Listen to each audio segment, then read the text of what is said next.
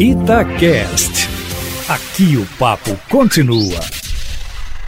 Estou ao lado de Léo Figueiredo, Edu Panzi, é sempre uma honra tê-los aqui na turma do bate-bola para a gente trazer assuntos importantes. O assunto do dia do Galo é esse jogo em Bragança Paulista. Partida contra um time que fez bonito na última rodada, Léo, e não vai ser fácil para o Atlético.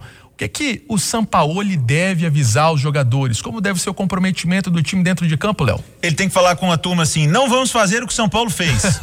Já é um bom início.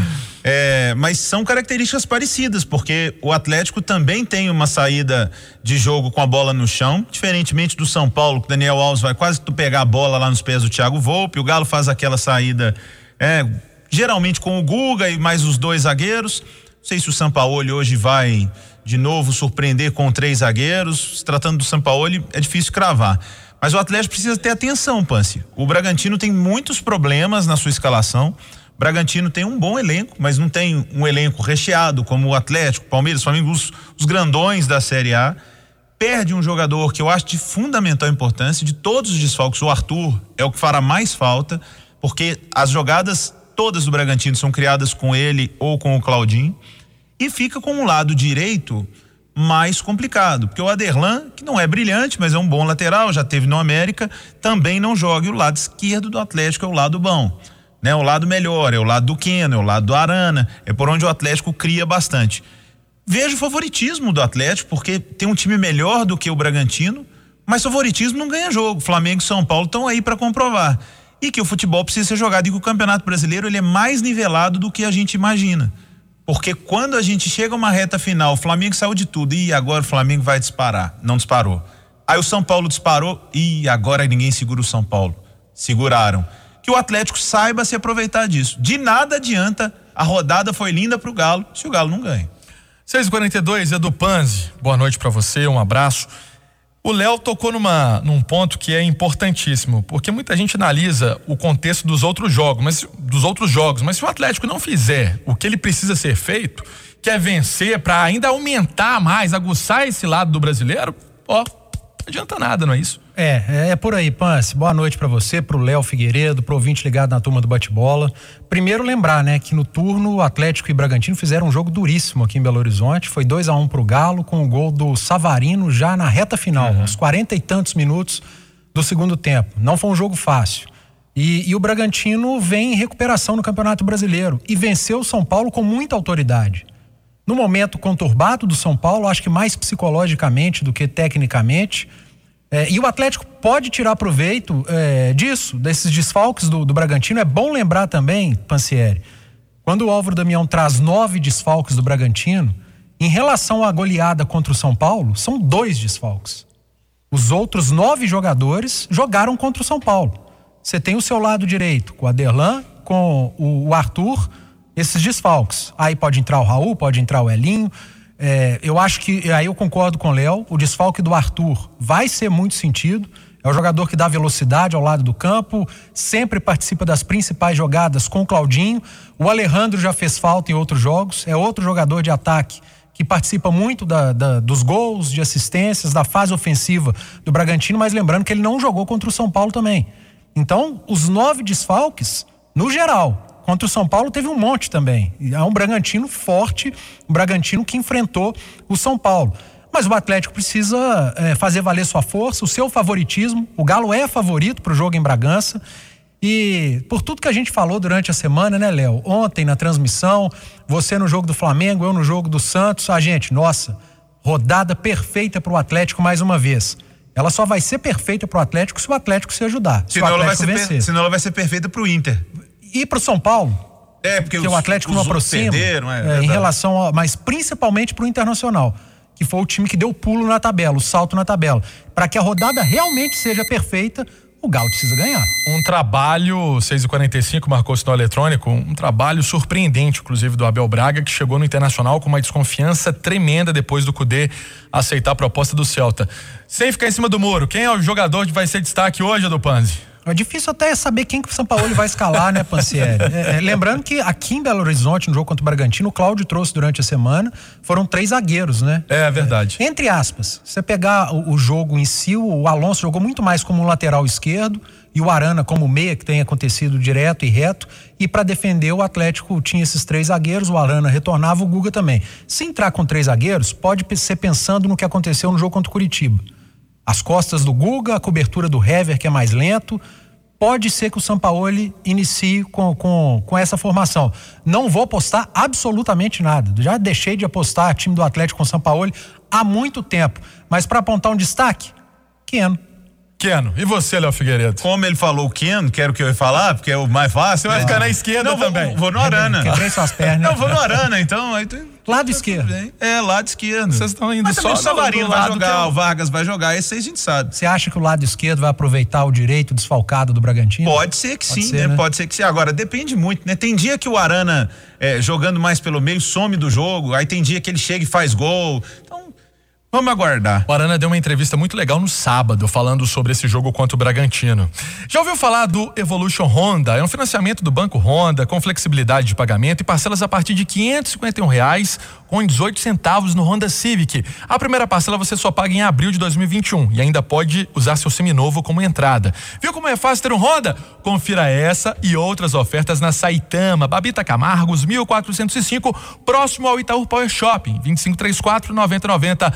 Vá de Honda, vá de Saitama, perceba o risco, proteja a vida. Falava do Arana, ele disse, né, que não vai ser jogo fácil, sabe das dificuldades, lembrou do jogo contra o São Paulo, não vai ter vida fácil em Bragança Paulista. Assunto para a gente debater Dedé na justiça. Vou começar com o Panz, e aí? É, é, diferente? Era uma coisa que aconteceria, Panz, e aí? O Pansieri, jogador que entra na justiça com o clube é, é porque o clube está devendo. Então não dá para apontar o dedo para nenhum atleta, como não dá para apontar o dedo para o Dedé é, e para vários outros que entraram na justiça contra o Cruzeiro, contra o Atlético. O clube está devendo, tem que pagar. Errado não é entrar na justiça. Errado é dar a declaração que o empresário deu há dois anos, que o Dedé jamais vai entrar na justiça contra o Cruzeiro. Esse é o erro. Não fala uma bobagem dessa, não, porque o mundo dá voltas. Deu a volta e agora está o Dedé na justiça. Dedé que ele tem sim o carinho do torcedor, Léo Figueiredo, pelo que ele fez, e isso aí acho que não apaga de forma alguma boas atuações, jogos convincentes. Ah, eu não sou tão otimista assim, não. Mas o final, é... o torcedor já dá uma olhada com desconfiança, Léo Figueiredo. É, eu, eu acho que o, o que o Panzi disse está muito correto. Porque o que o Dedé está fazendo não é ilegal. Ele é um trabalhador Maluco foi quem fez um contrato com ele desse tanto. Maluco foi quem renovou o contrato dele machucado. Maluco foi quem ficou dando aumento para ele. Sabe? Eu não sei se isso foi tudo só na gestão Itair Wagner, se também teve na gestão do Gilvan. Mas aí tá o principal erro. Mas o contrato foi feito com o Dedé e ele não foi pago. Ele, como profissional, ele tem todo o direito de entrar na justiça. O que me causa um sentimento diferente é porque estamos falando do Dedé. O Dedé de 2014 a 2017 fez 13 jogos pelo Cruzeiro. Quantos? Dedé, 13.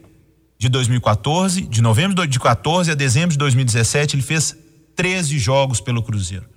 E ele recebia em dia nessa época. Ele teve até aumento. O Dedé parou de jogar em outubro de 2019 e não voltou até hoje, no pior momento do Cruzeiro. Ele tá com salário atrasado, assim como tá todo mundo. Ele tem todo o direito de entrar na justiça? Tem. Mas então não fala em gratidão, não, amigo. Não fala mesmo, não, porque o Dedé ficou quase a metade do tempo que ele ficou em campo, ele ficou fora também sendo tratado. E nessa entrevista que o Samuel Venâncio cita do Super Esportes, dos empresários que o Panzi falou, tem uma declaração dele, falando que quando ele sair, ele vai mostrar gratidão ao Cruzeiro. Ele não está mostrando. Ele não está mostrando. Ele tem todo o direito de pedir. É legal ele entrar na justiça. Mas isso para mim não é mostrar gratidão ao clube que manteve ele empregado e machucado tanto tempo. Para encerrar e deixar bem claro, ele tem todo o direito de entrar na justiça. Mas que se tratando de um atleta que passou tanto tempo machucado e com o clube acreditando nele, aumentando o salário dele, a torcida do lado dele e ele no departamento médico, que, no, que bonito não é não. E assusta porque tem uma questão aí do Cruzeiro em 2021 que todo mundo já falava, Léo Figueiredo e Panzi. Ouvintes que estão nos acompanhando, a gente sempre fala aqui na Itatiaia. Vai ter mais coisa. Vai. Porque o Jadson agora também não foi treinar, muitas coisas foram jogadas para 2021, então o torcedor não se assuste, porque mais jogador vai entrar e vai querer direito, vai querer justiça, e aí? Ferrou. Se fizer isso. Cara, o Dedé tá pedindo 35 milhões pro Cruzeiro. O Cruzeiro não tem esse dinheiro. O Cruzeiro, o Cruzeiro não perdeu... tem dinheiro pra pagar o salário. O Cruzeiro perdeu seis pontos no início da Série B porque não conseguiu pagar o Zória lá. 5 milhões. 5. 5 milhões. O, o, o do Era, É, porque tanta, tanta dívida. É. Dedé tá pedindo sete vezes esse valor. É, então, e olha, eu não sou advogado e eu deixo isso bem claro, porque eu sou um profissional, o Panzi é, você é, Panzi, todos, todos nós trabalhamos. O, o, trabalhador tem o seu direito e o Dedé está no direito dele. Só que como o Panzi colocou, o duro é o cara que ficou tanto tempo machucado e não, eu vou, eu vou pensar no clube, eu vou pensar. Os jogadores têm todo o direito de procurar a justiça. O Cruzeiro vai ter que se virar. O Cruzeiro vai ter que se virar. Agora que o Cruzeiro saiba muito bem com quem ele está lidando. E, pra, o Panzi, até para você encerrar aí também. O Dedé pedir 3 milhões e 750 mil reais de dano moral. É. Dano moral. Ô, Léo, que isso? O, o, problema de um clube de futebol é que a gratidão do Dedé pode ser em relação ao clube e à direção, por exemplo, do Gilvan.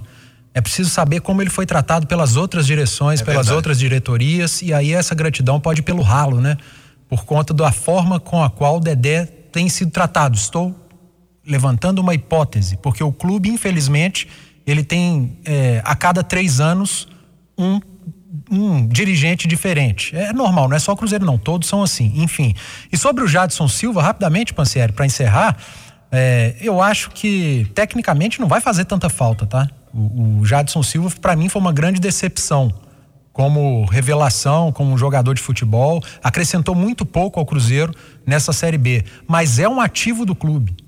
E seria mais um ativo que o Cruzeiro deixaria sair, como aconteceu com Ederson, é, como aconteceu com Pedro Bicalho e agora pode acontecer com Jadson Silva. No momento que o Cruzeiro precisa de quê? De dinheiro. E como que o Cruzeiro vai fazer dinheiro? Com os jogadores da base. E aí, a cada dois, três meses, ele perde um jogador da base, sem levar um real, sem levar um tostão. Essa é a minha preocupação. E não é tratando o, o profissional como moeda, não. É realidade. Hoje o Jadson Silva, ele é muito mais importante para o Cruzeiro como moeda como ativo do que como jogador dentro de campo que não está rendendo absolutamente nada.